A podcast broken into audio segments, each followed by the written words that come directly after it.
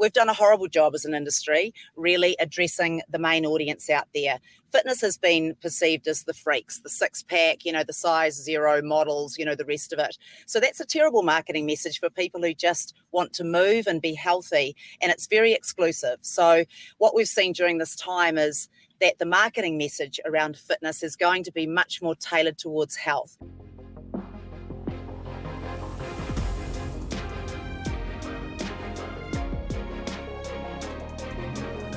Herzlich willkommen zu Hashtag Fitnessindustrie, der Podcast über die deutsche Fitnessbranche. Von und mit Andreas Bechler.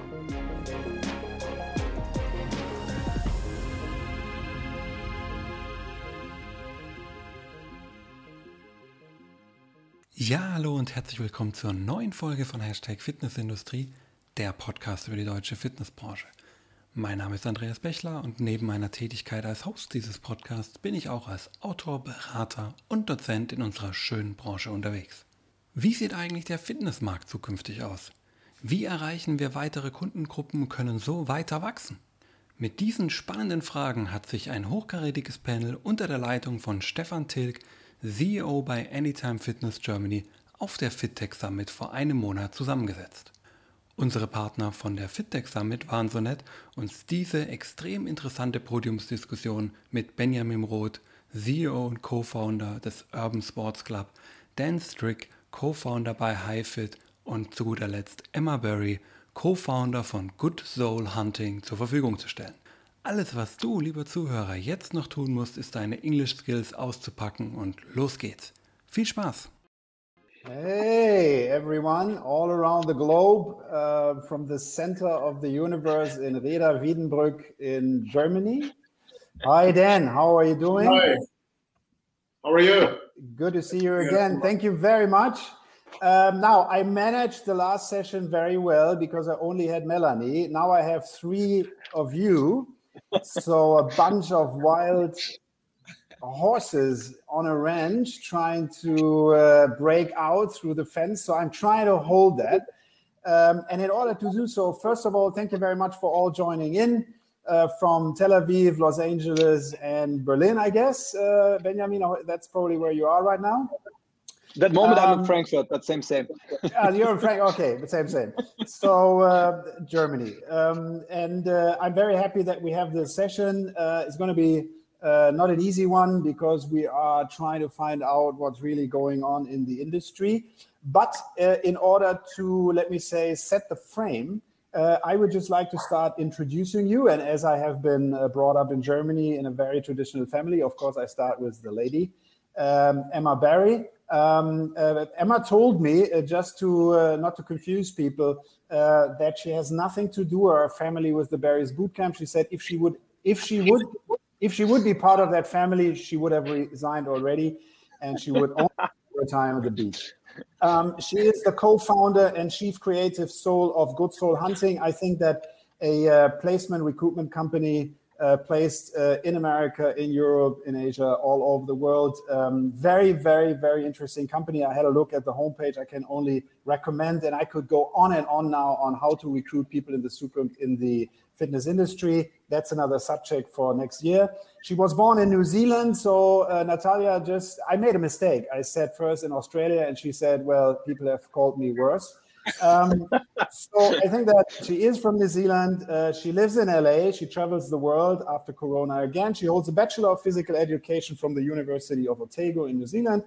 She has spent nine years with a company called Les Mills. Uh, I think that everybody knows this company in senior management positions. Same with Equinox. I think one of the most fantastic brands around the globe in the fitness and health space. Three years with Equinox uh, I don't know whether she calls herself a global fitness authority, but she definitely is one. Um, and other called her that. Um, with 25 of uh, years of experience, uh, she uh, is a published author. She is a sought-after speaker, as we see in this event, um, and she is on several boards and advisories. And uh, what I also learned: um, 35 hours a day and nine weeks, nine days a week is nothing that comes rare. Um, Emma, welcome. I think that uh, your role, if I might say so, is going to set the meta trends for us. I just had a very interesting look into the podcast that you had, your podcast that you had with Ian uh, about his white paper. I think that if there is a person in this uh, panel who can really judge on what's going on all over the place, I think it is you. Uh, let me go on with Benjamin. Benjamin is he's only 40 years old, but he's already a pilgrim father uh, because he belonged to uh, one of the persons that has originated the aggregator business in Germany. Uh, some say aggregators, some say facilitators. Uh, basically, they are collecting a lot of products and services around a country that is linked into fitness, yoga, swim, well-being, wellness. Um, I have read that they have about 50 sports, uh, let me say, different sports in their portfolio with about 10,000 partner companies or partner locations, which is quite uh, impressive. They are doing on a B2B as well as on a B2C level. So they direct communicate with consumers, but at the same time, they have a strong impact uh, and a strong network on companies and their employees. Um, he has been, he was born in Nuremberg, so he's a pure German, lives in Berlin or Frankfurt, has three kids, is married, uh, studied in Germany and the United States, holds a uh, German BA and a, an MBA. He worked for several consultancy firms before he kicked off his first startup company called Pilar Sports Club in 2012, which finally has, let me say, brought in, has been brought into uh, the Urban Sports Club company. Uh, Benjamin, thank you very much. I think from, from your angle, it's going to be very important to learn about all the different market players, so not just about the fitness clubs. Uh, I think that this is one of the focus areas we are having, but still, I think that they are surrounded by a lot of other offers and a lot of other, uh, let me say, services, products that uh, consumers are going to choose in the uh, future. Thank you for joining us. And now, last but not least, uh, Dan, uh, Strick. Dan is head of sales, business development, and co-founder of a company called High Gear High Fit. Um, they are located in Tel Aviv, Israel. Um, and I'm very happy that we are in a situation right now, Dan, we, we don't have to worry about your life. Uh, I think that we can have that call without being uh, distracted in one way or the other. So I'm very uh, blessed and very uh, glad to, to, to have that situation. Um, Dan is going to present a little bit later on about his uh, product world. Um, he was born in Israel and lives in Tel Aviv. As I said, he worked uh, and served for the Israel Defense Forces for more than three years. Um, he uh, then uh, uh was running actually a sales business, a retail business in Cologne, which I thought was great uh, in, uh, in, in Germany, which was interesting to learn. And he founded, as I said, the company co-founded the company High Gear High Fit in 2017. Now, um, there is one saying, or there's one thing that I read about uh, you, um, Dan. Welcome first. You are going to democratize the functional uh, training uh, business uh, in the world. Um, I think that that is a statement. Uh, to democratize a whole industry is really big. So let's see how that goes. Let's see how that works. Um, about myself, and I'm just making it very short, but I just want to give you the context also, because I might throw in a little bit of provocative questions later on in the process. And don't take it personal. Never take it personal. It's just about to to to get a little bit heat into the discussion. I am actually, let me say, the old guy in this in this business. I have been working for diverse uh, companies, not in the fitness industry, but in 2009 I joined Fitness First uh, and I was the CEO of Fitness First Germany for nine years. Afterwards, I um, acquired with a partner the franchise rights for Germany, Austria, and Switzerland from Anytime Fitness. So that's basically the dinosaur in this uh, round here. Yeah? Um, but I want to give you some perspective before we start. Now, if I look into the numbers that I that I was finding, basically from Deloitte studies that are the biggest ones who are actually gathering numbers in the German and in the European uh, fitness market. I just throw some numbers at you.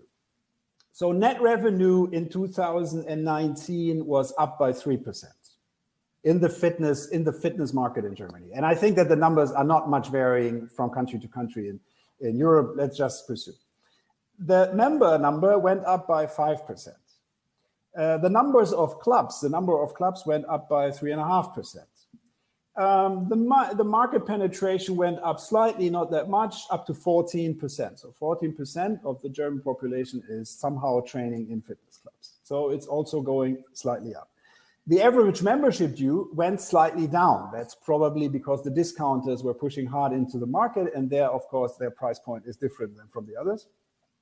Um, and uh, the market split is pretty much, let me say, into the favor of chains. They're increasing their market share, which is about 39%, single club operators, 52%, and micro clubs, just to put that also into context, are only 9% of the overall market share measured by revenue. Yeah, so boutique is growing, but it's still a relatively short, small market. So that's, let me say, that was in 2019. If you look into the numbers 2018, 17, 16, it's probably pretty much the same picture. It's slightly going up. Yeah, so not much is happening, but it's increasing. Yeah, so the business is slightly increasing. Now, in 2020, uh, the last numbers I found is that the, the, the revenue, net revenue went down by 24% overall in Germany fitness market, 24%, which is quite a ditch. Yeah, which is quite a ditch. It could have been worse. Uh, members went down by approximately 12%, and clubs, number of clubs, only went down by 1.4%. Uh, so only a few clubs actually went down in 2020. Now, you could argue that at the end of the day, the business is trotting along pretty okay. It's just doing okay. And a lot of people are saying, well, there will be the creative destruction uh, and, and the, the market will be revolutionized and the home fitness market is taking over and the clubs are dead and there is nothing going to happen there and, and this is going to be a complete disaster. Um, and honestly, if I look at the numbers, I can't really see it. Now, I think also that there are trends in the market that are, let me say, that are described as the so-called hybrid development. So a lot of the fitness clubs are understanding that there is something that's called online and there's outdoor, and they're doing a little bit here and they're doing a little bit there. Uh, whether they come away with this or not, probably you guys are going to tell me, but there is some, let me say, momentum. There is some understanding that there is something going on in this market that, that is different from what has been before. Now, before I start with my question for um, for uh, Emma, uh, reflecting to even before Corona that there were all these trendsetters, so-called trendsetters, and the gurus uh, who were telling exactly that. Uh, as I said before, the market is actually doing quite well. And funny enough, and that is, uh, and they're even saying, and that is the last thing that I heard, that the fitness club business is like the the discs and the uh, the compact discs of the music industry before MP3 came. So th- there will be a complete change of the ecosystem. And uh, at the same time, I found two clubs in Germany that just recently opened by the Schaller Group uh, called Gold Gym. He opened two clubs in Germany, and I just saw a video, and you won't believe it, they look like the clubs from Arnold Schwarzenegger in the 60s, 70s.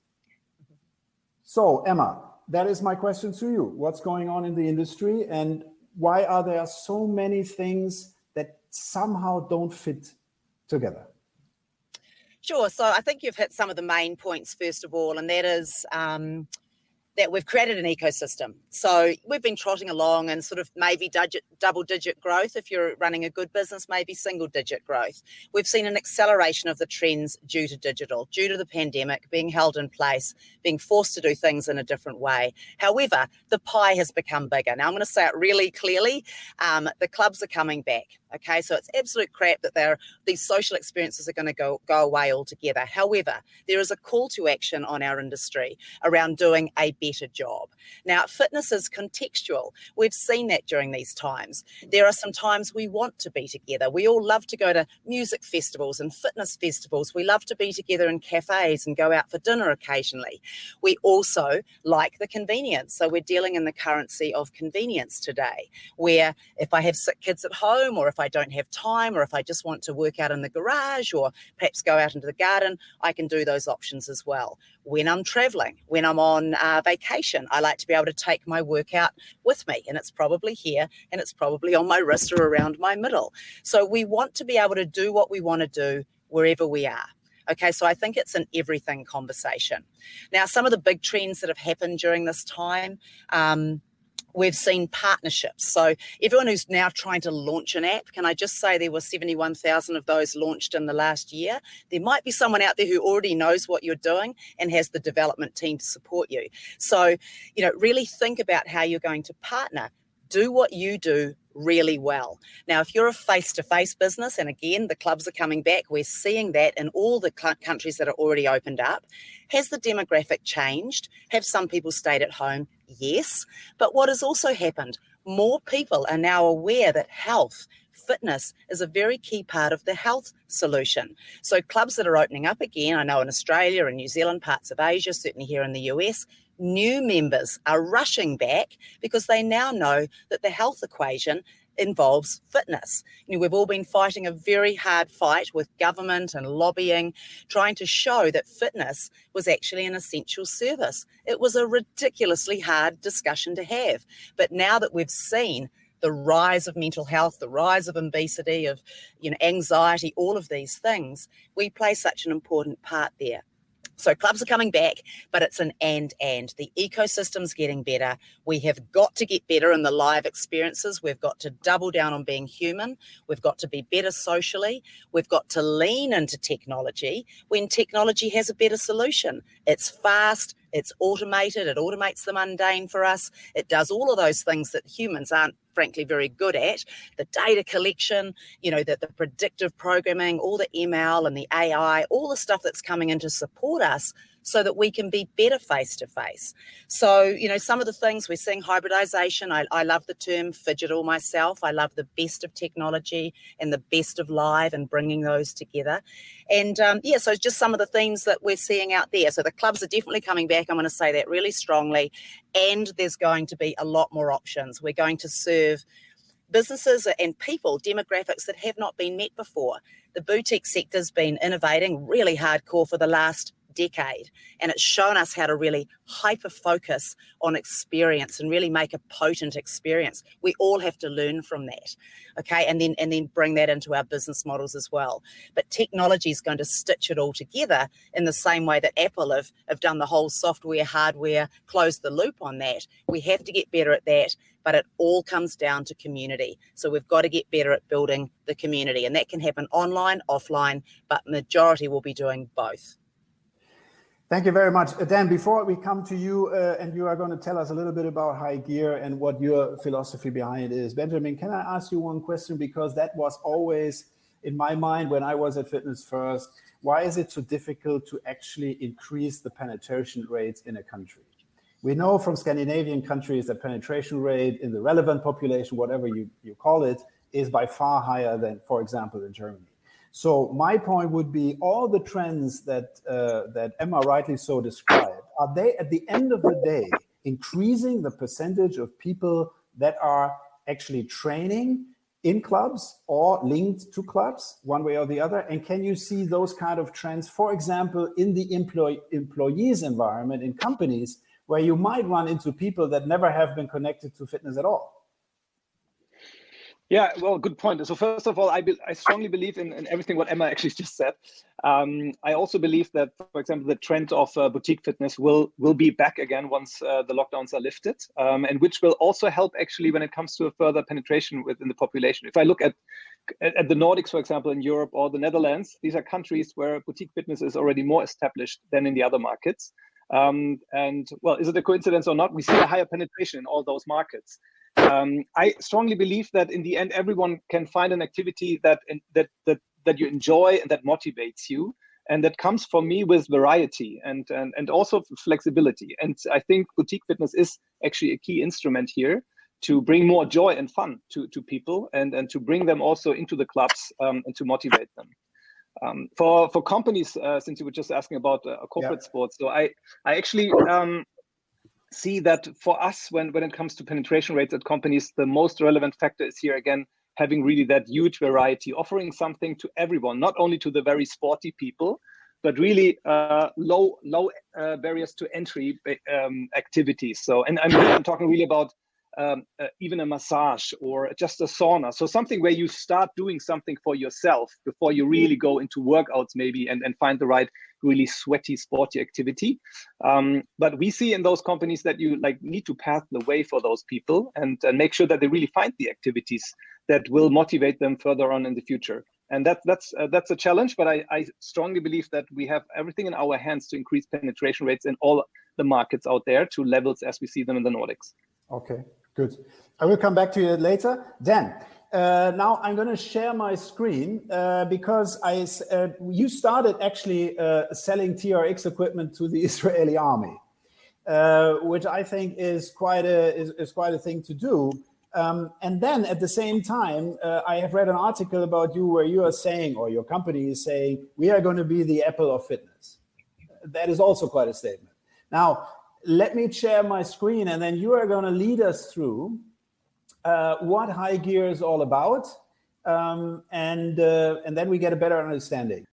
Thank you very much for having me. Uh, it's a pleasure. Thank you natalia. Thank you uh, uh, stefan. Uh, my name is dan once again. Nice meeting you all. I would actually speak german if you want. No i'm just kidding. I know a couple of, couple of words. So yeah, uh, a little bit about us. So for those of you who heard about our company before, uh, High Gear is actually our new new name. Uh, it was HighFit before. Uh, we kind of like rebranded the, the name of the company. And our mission is, as you mentioned at the beginning, Stefan, is to democratize personal trainings. The way we personalize um, these trainings is through fitness equipment and through bringing the High Gear platform, which I'll explain in a second I just want to give an overall background of where I'm coming from and how we came up with the idea uh, to what we do today. So, as Stefan mentioned, we used to uh, distribute uh, different fitness equipment both in Germany uh, and in Israel. Uh, since we were soldiers, we had a very big passion for the fitness industry uh, over the past decades.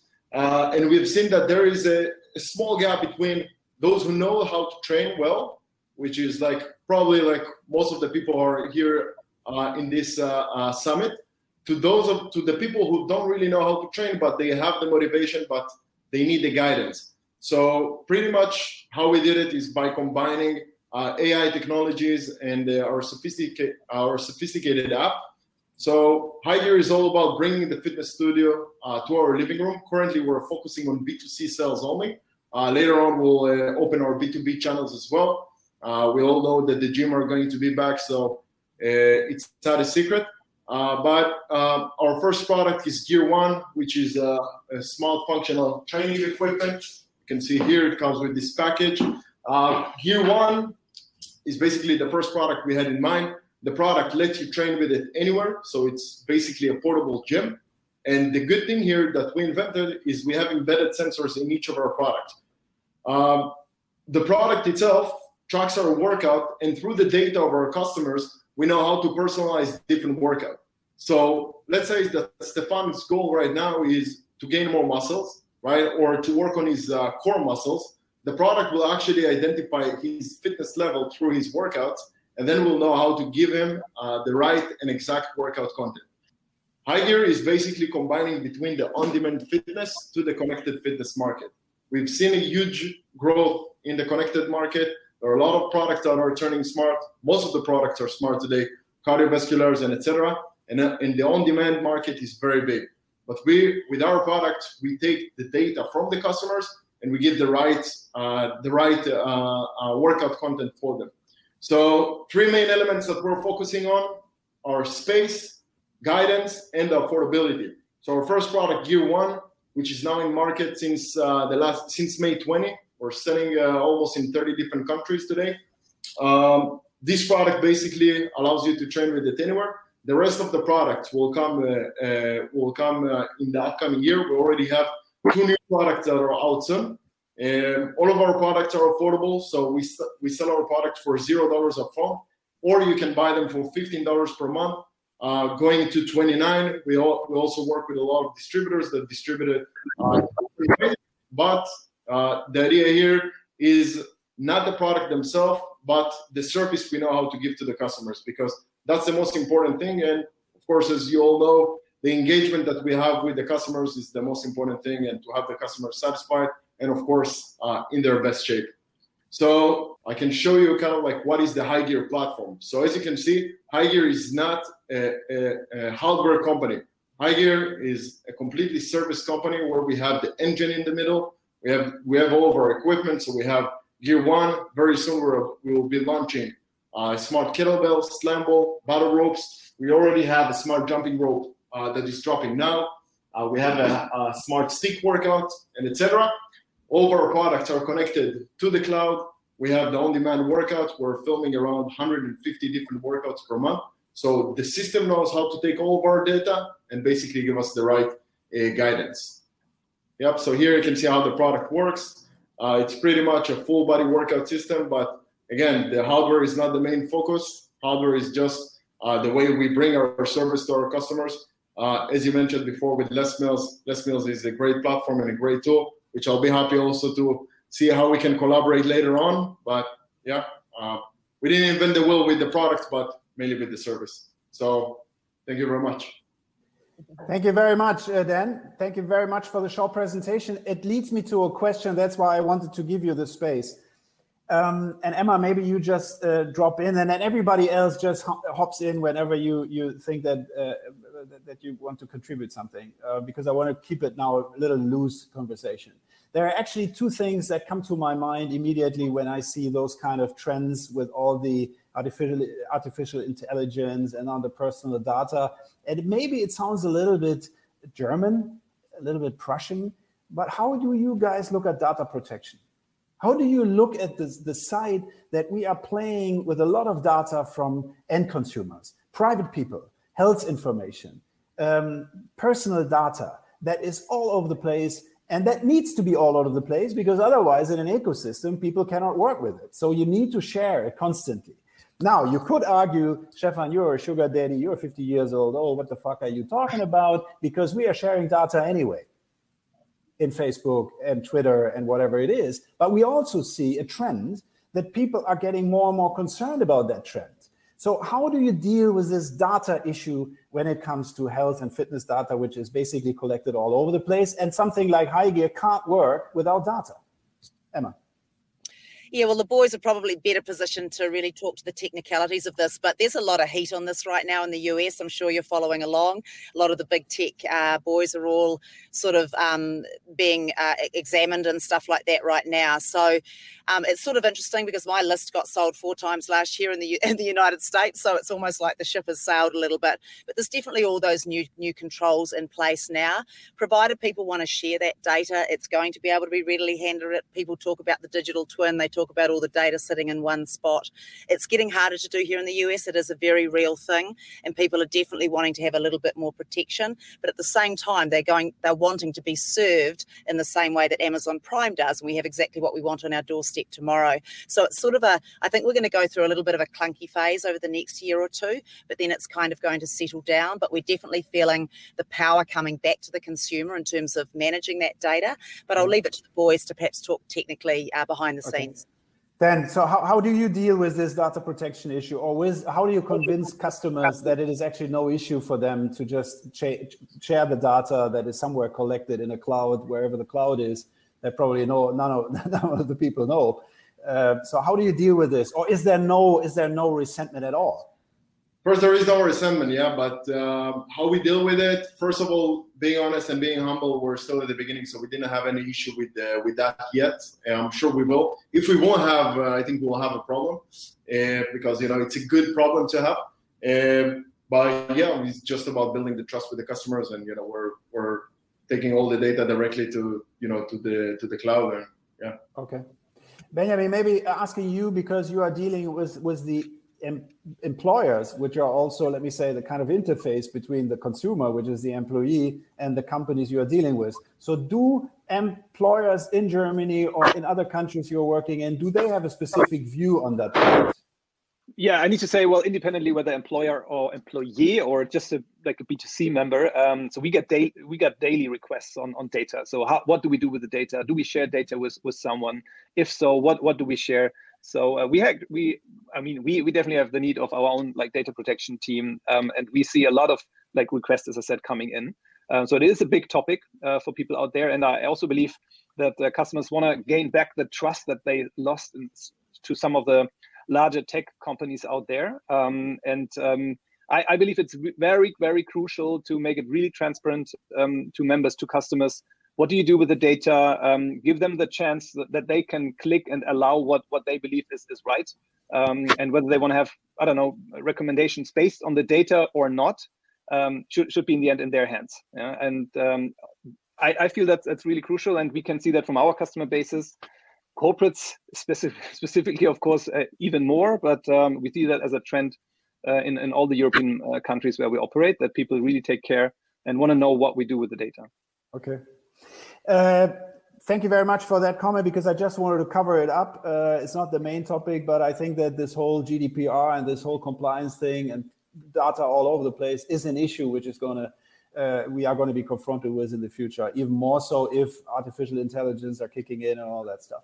Now, let me go back to a point um, that, uh, and I start with Emma again, and then the two guys follow, Dan and, and, and Ben. Um, there is so much out there. Still, the penetration rate that we talked about is still relatively low, at least in a country like like like Germany. And when I spoke to uh, when I spoke to uh, Emma the first time, and I asked her, "We are social animals, so how do you get people really to get motivated and really use whatever is out there, whether it's a club man- uh, membership or it is Hygear or it is a Kettler bike or it is Peloton.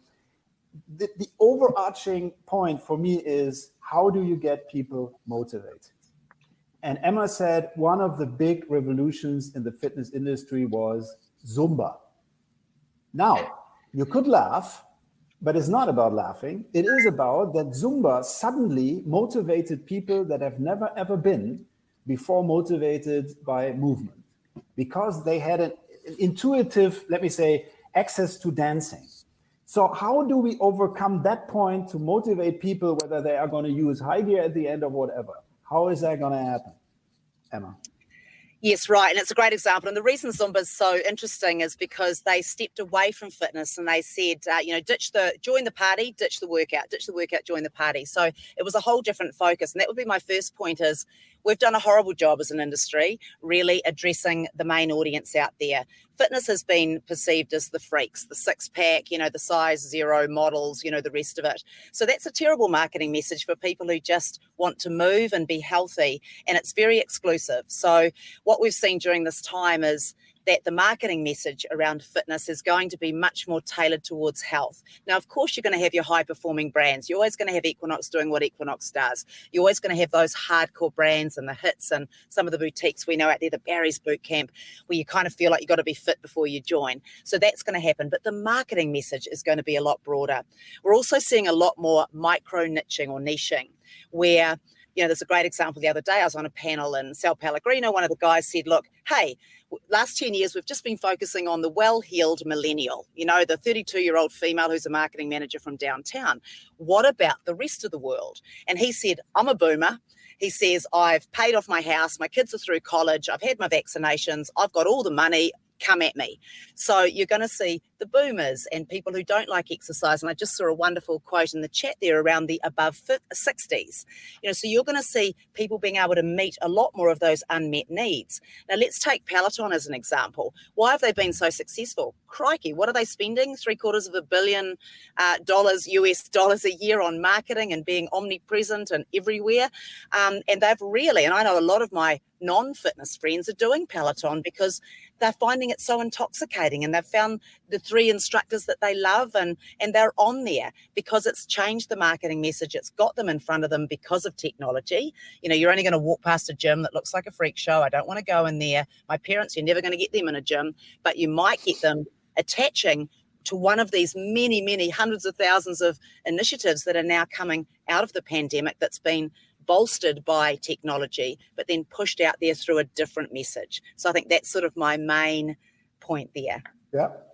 Then uh, a democrat democratizing of the fitness. So that is the point. So I, I think that you are trying to also extend the market. So, so who are you selling to? Are you going to sell to personal trainers? Are you going to sell your equipment to to uh, consumers, end consumers, people that have not been uh, attracted by fitness so far. So, what do you mean by democratizing the fitness or the functional training?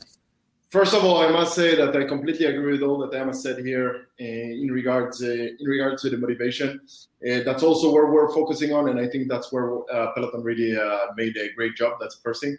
Uh, second thing, as for the, democrati- the democratization, sorry for my accent.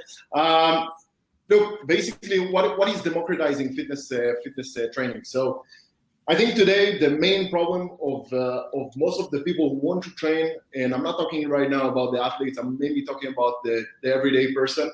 I think most of their problems is that they don't really know how to train. So they either don't feel comfortable, or they don't know how to work out, or it's too expensive for them. They don't have the time. They don't have the community of the personal trainers, like in Peloton, for example, or like some sort of uh, uh, online trainers. So the way we pers- the way we democratize it is mainly through the price and through the service. And you know, I, I always say this to my investors, and I always say it to my business partners. Not everyone has the four thousand dollars to pay for a Peloton bike, but everyone has the fifteen dollars per month to pay for Hygear. So that's how we're basically taking over that market. And you know, we're not competing against Peloton because I think they're on a way different uh, uh, kind of like market. But the democratiz- democratization uh, with our product and with our service is basically through the price and through touching those uh, people who don't really have the knowledge and the, uh, the, the price to, to go to go to the level that they want to, to go to. And uh, especially because of the data where we know how to take the data from the customers and personalize the workouts. Because today if you use a peloton machine or you use uh, any sort of uh, on-demand classes most of the on-demand classes not everyone ev- everything i think the main issue there is that the trainer needs to choose the right uh, workout content for them instead of like just having a personal trainer. For example, me, I started boxing a long time ago. When I started boxing, I took a personal trainer. He's just telling me, Dan, do this, do that. He knows exactly my skills, my performance. He knows where to take me to the to the limit. And yeah, I think all of our equipment and when you touched at the beginning and said the Apple of Fitness, I think the Apple Fitness is, is a nice way to say it, but what it actually means, the core of the Apple of fitness is Apple is for everyone. And everyone, like my grandfather knows how to use an iPhone because it's easy, it's simple. So I think fitness needs to be more simple and simplified. I absolutely agree. I absolutely agree. So, but uh, let me say, Benjamin, if you look at the portfolio of your of your partners that you're having, so how do you look at this? Let me say, in 12 to 18 months time from now. Forget about the Corona pandemic. We are coming to this a little bit later. But how does that portfolio look like?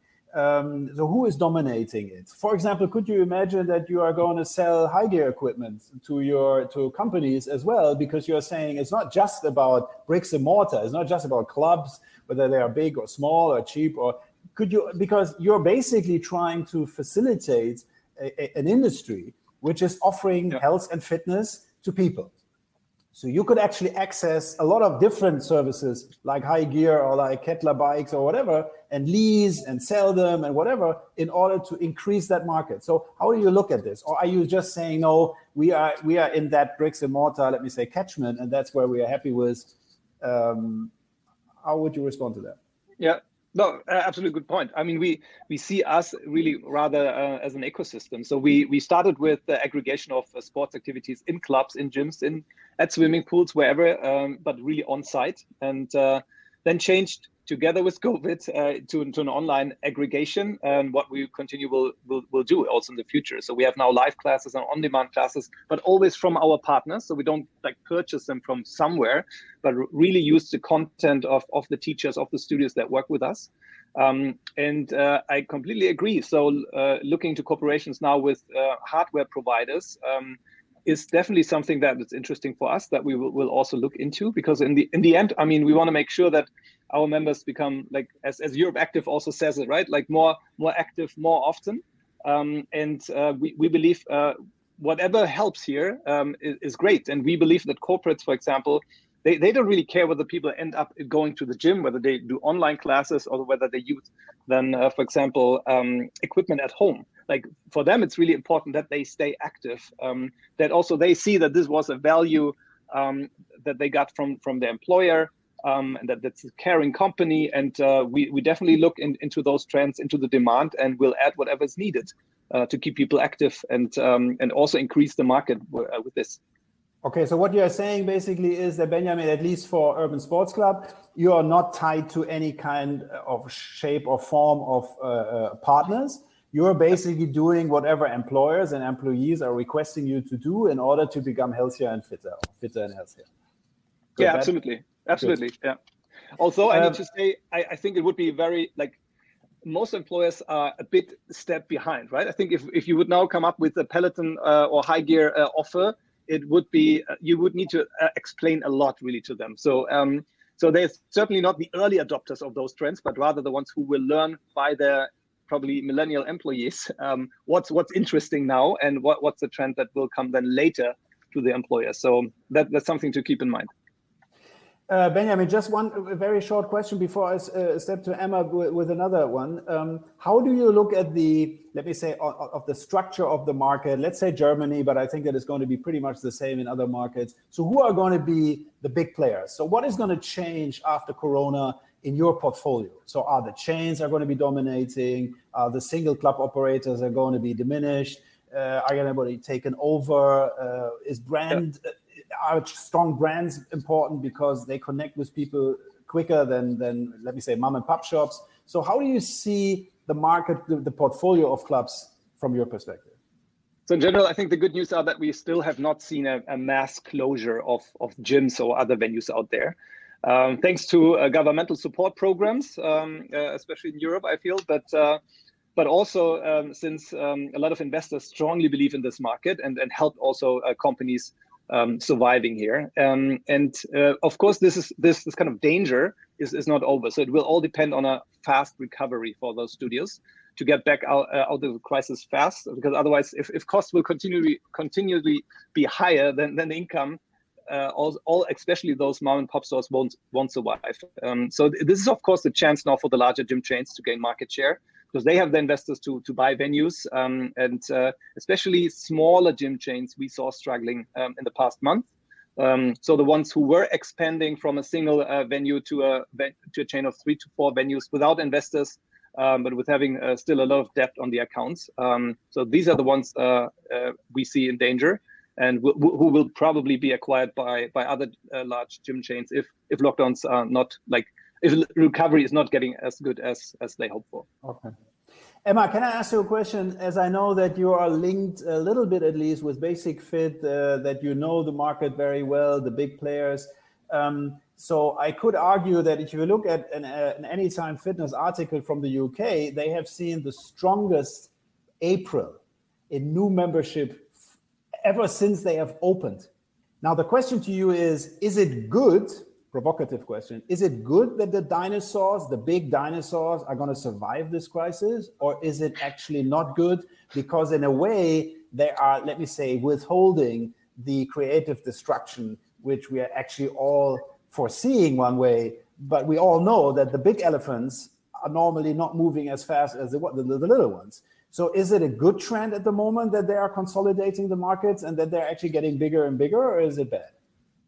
Look, I think you have to look at it from a needs perspective. You know, it's uh, the consumer's time. You know, as as a member, as a, a tribe of whatever I belong to, I have the power right now. Now, people are only going to step towards solutions. And what's great about any time, and I certainly know about Basic Fit, and I don't um, necessarily put those in the same camp. There's no. a huge amount of technology that sits behind Basic Fit. You are automated. You can go in there and have your own workout at a very high level, personal train, you know, do your classes, whatever. I'm managing myself, but the price is very affordable. So we are fast, you know, so therefore I'm going to go. Now, what did people miss during this time? They missed the lat pull down, they missed the treadmill. Not everyone can afford or room or or afford a treadmill in their in their beautiful little lounge.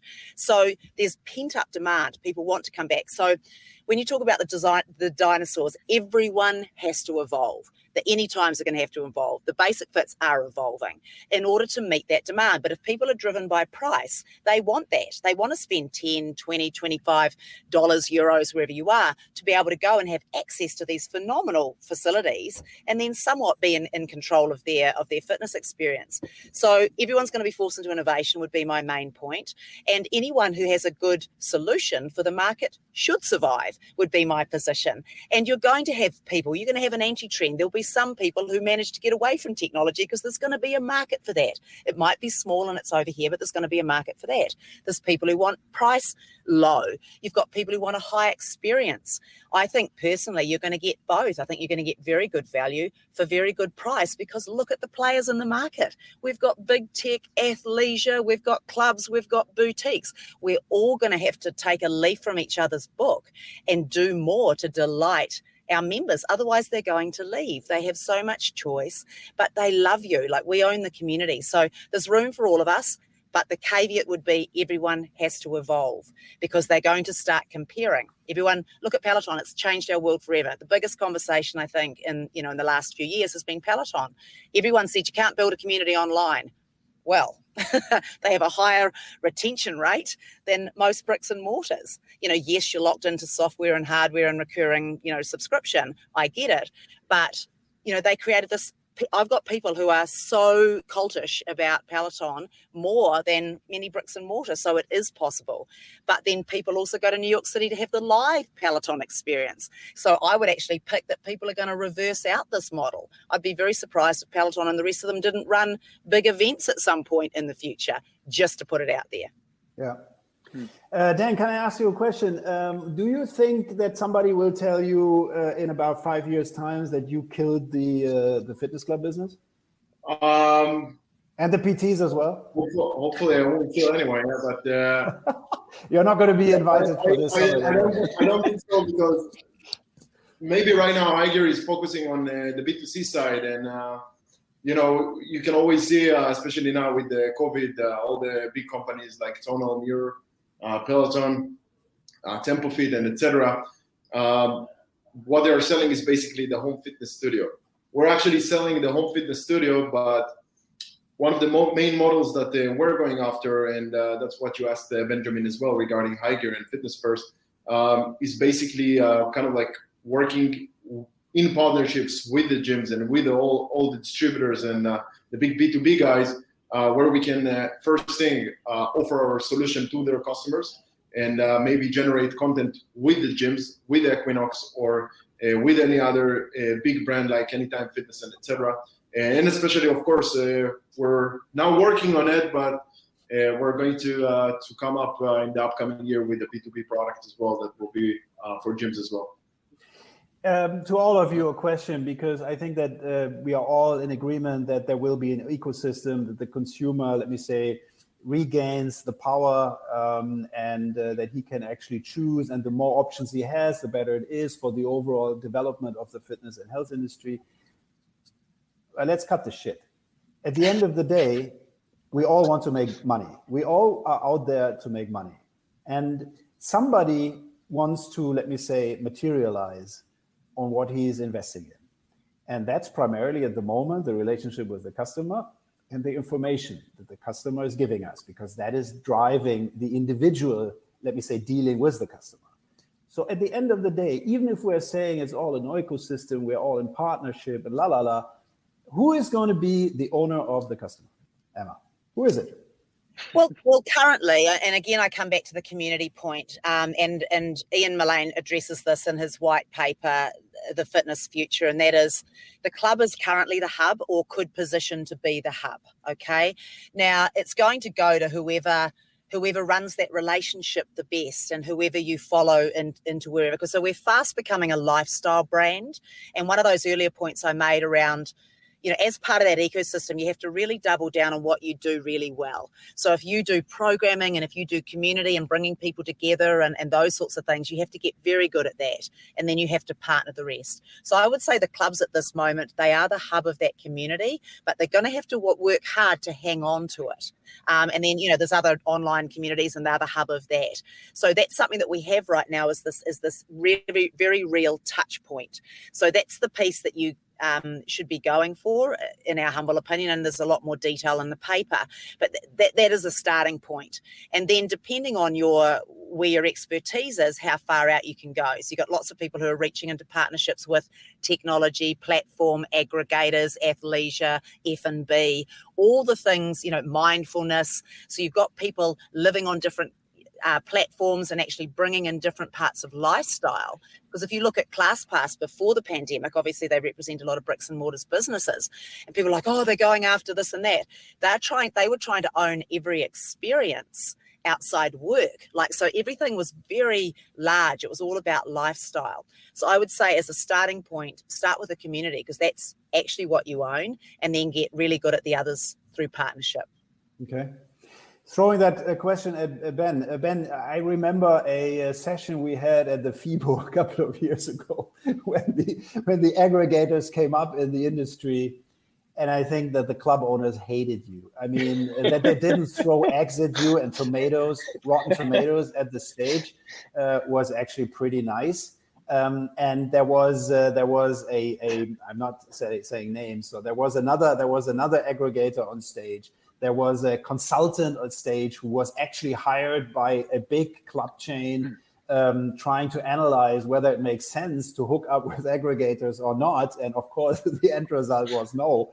So if you look back and if you look at today, uh, so how is that? Who is owning the customer? Who is actually the one who is actually controlling the customer? Because that was the issue at this stage. That was the issue that all the clubs were very afraid that the aggregators are going to take that away from them that they are just going to be, let me say, the last bit of the chain, but not under control anymore because the aggregators are basically controlling the situation. So, how do you look at this today? And how is that, let me say, corresponding with what Emma said? Okay, so yeah, I definitely got a lot of uh, insults uh, over the over the past years uh, when it comes to my business model or our business model. Um, on the other hand, I, I, think the same happened to uh, the disc- discount gyms, right, in the past. So when they entered the market, they were also not like seen as um, uh, something that everyone was welcoming, but rather um, a lot of gym chains were afraid of them. Um, and in the meantime, like they they they belong to the um, gyms as as uh, all the other models, and they're actually even dominating. In our case, um, it has also changed over the years. So um, the discussions who is owning the customer actually um, are not there as as they were doing, for example, that that you're referring to. Um, I think a lot of a lot of clubs have like um, created a new understanding of how how we actually help people to get more active more often. And this is with with the hubs that Emma was uh, also referring to, was talking about, but but less than like who is actually then in the end uh, owning owning the data in terms of uh, uh, when did this member sign up or what kind of sports do they do? Um, because i feel that they rather want to collaborate and, and um, see us as a business development partner and tool.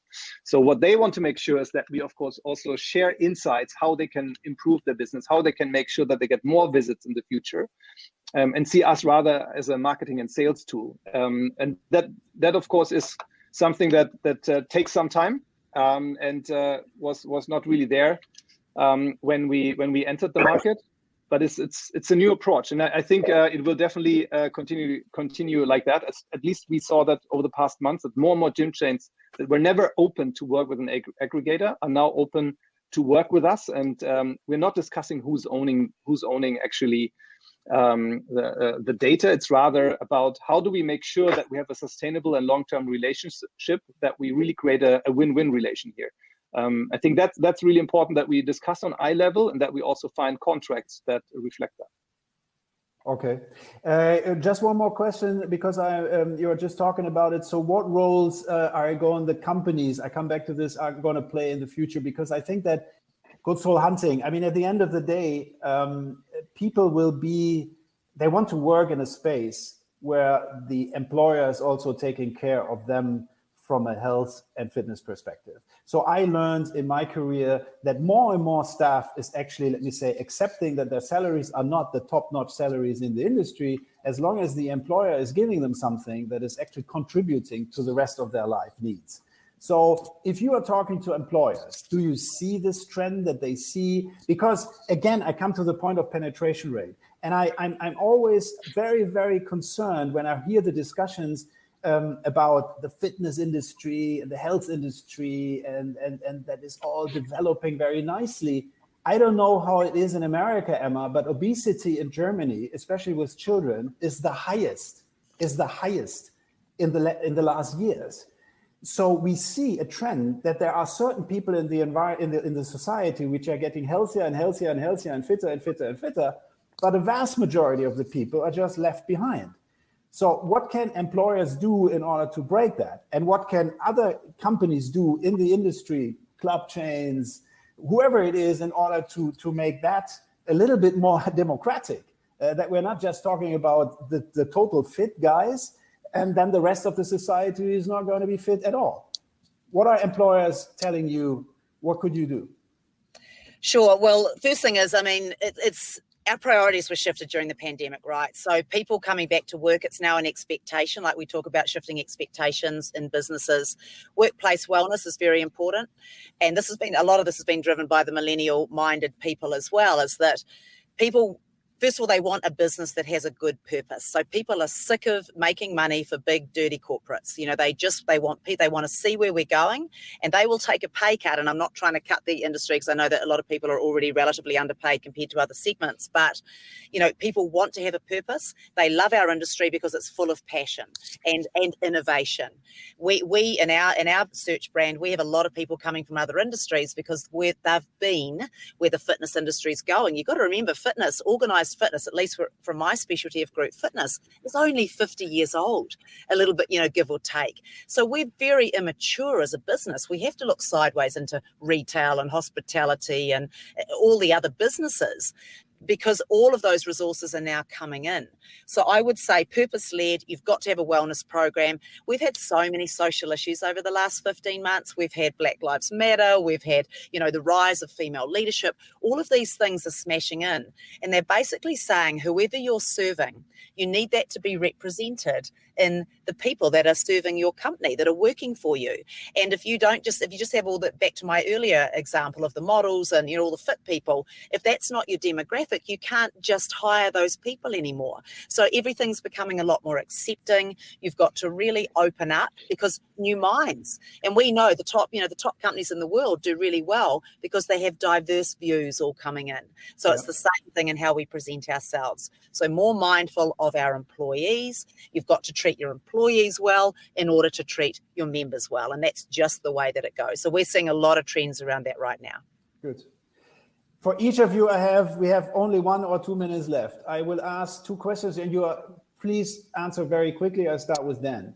Is the fitness and the fitness industry well represented in the political environment? And I'm asking the same question for, to all of you. Yeah, is it well represented in the political environment? And second questions, are we going to see next year more fitness clubs, bricks and mortar or less? Uh, the question is yes. For the first question, I think yes, but uh, always can be better. Uh, this, as for the second question, can if it will, what will are we going next? to see? Are we going to see more clubs in the uh, uh, in next year? More bricks and mortar clubs than today, or less? First of all, 100%. I think uh, right now after COVID, uh, a lot of uh, new clubs and new uh, kind of like ways of working out will open up again, new concepts and new trends. So I think uh, it's not something that is going to go to sleep.